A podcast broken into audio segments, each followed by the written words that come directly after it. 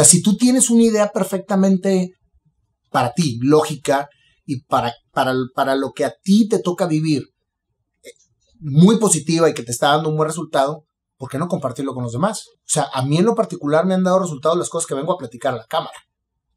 No quiere decir que le den resultado a todos, pero quizás mi historia y lo que yo estoy exponiendo y lo que trato yo de, de, transmitir a la gente le sirva de herramienta para, para tomar decisiones en ciertos momentos de su vida.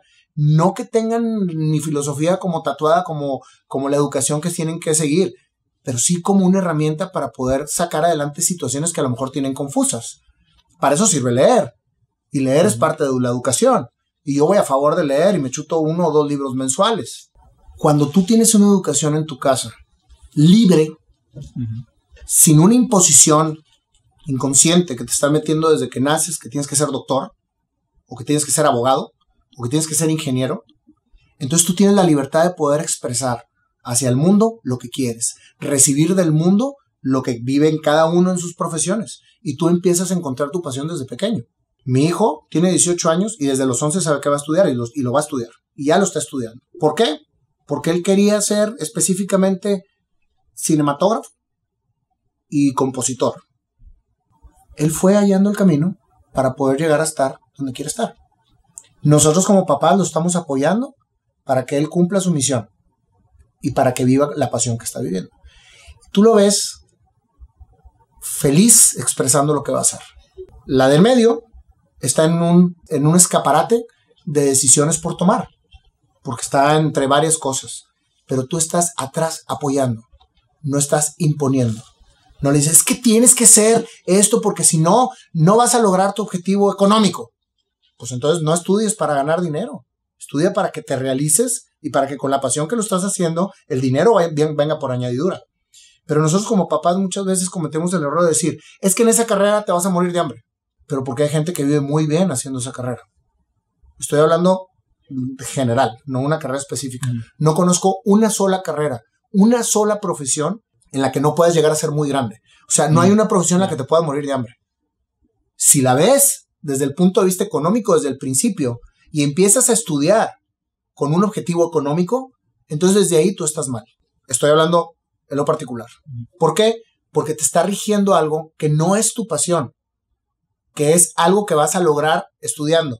¿Y qué sucede? Que tenemos grandes profesionistas con maestría y con doctorado que no están ganando lo que querían. Muchos que están frustrados porque se la partieron estudiando toda su vida y no están viendo el resultado por lo que estudiaron. Y tenemos gente que no acabó la carrera, que está recibiendo a manos llenas todo lo que le da la vida y está gustoso, apasionado con lo que hace. Estamos hablando de dos situaciones reales.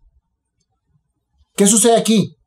Que la persona pues eligió el camino de estudiar una carrera que a él le gustaba, que a él le apasionaba, empezó a trabajar antes de terminar la carrera, le empezó a ir bien, y empezó a generar mucho más aprendizaje del trabajo que de lo que él este, recibió en la carrera y decide abandonarla. ¿Y qué sucede después, Marcelo? Porque es mi caso. ¿sí? Yo hice mi tesis hace 10 años, me gradué hace 25. O sea, ¿por qué? Porque terminé mi carrera trabajando y empecé a trabajar desde los 16 años. Entonces yo tenía claro hacia dónde iba a ir mi camino como empresario y no necesitaba el título. Pero ¿qué sucede, Marcelo? que es una cachetada hacia toda la educación que te dieron tus padres no llevarles el título. Volvemos a que vivimos en un sistema social, en donde tienes que ser agradecido con las personas que te ayudaron y te empujaron a hacer lo que querías. Entonces, si ahorita me pongo a decir, yo no recibí el título y miren quién soy, soberbia total. Más bien, aquí tienes mi título, papá, mamá, gracias por darme la educación que pudiste darme y estoy muy agradecido con eso. Es bien diferente. O sea, imagínate para un padre recibir de un hijo una constante queja del sistema de educación que con tanto esfuerzo el padre le está dando. Pues qué triste, güey. Y no sacas buenas calificaciones, pues porque no te gusta. Y el papá, pues tienes que estudiar.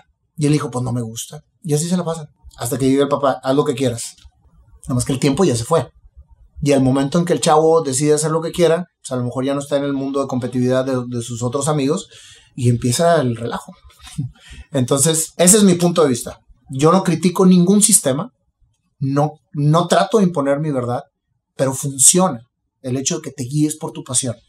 Y si tú le explicas a tus padres, cuando eres chavo, oye, es que me encanta el baile, güey. Quiero ser bailarín. No me importa lo que diga la gente, quiero ser bailarín. Díselo con esa pasión. La primera reacción va a ser, te vas a morir de hambre. Pero inmediatamente después lo vas a dejar pensando. Y vas a decir, ¿sabes qué? Te apoyo. Sé bailarín. Y tenemos un Baryshnikov y tenemos a mucha gente que ha triunfado siendo bailarines. El éxito no se llama, vuelvo a lo mismo, dinero. Se llama hacer, hacer lo que te apasiona. El éxito más grande del ser humano es ser feliz haciendo lo que le apasiona. Por eso se creó todo este programa. Por eso estamos con este proyecto. Porque es lo que queremos transmitir. Hagan lo que les apasiona. Atrévanse a ser tontos. Atrévanse a poder crecer haciendo lo que aman.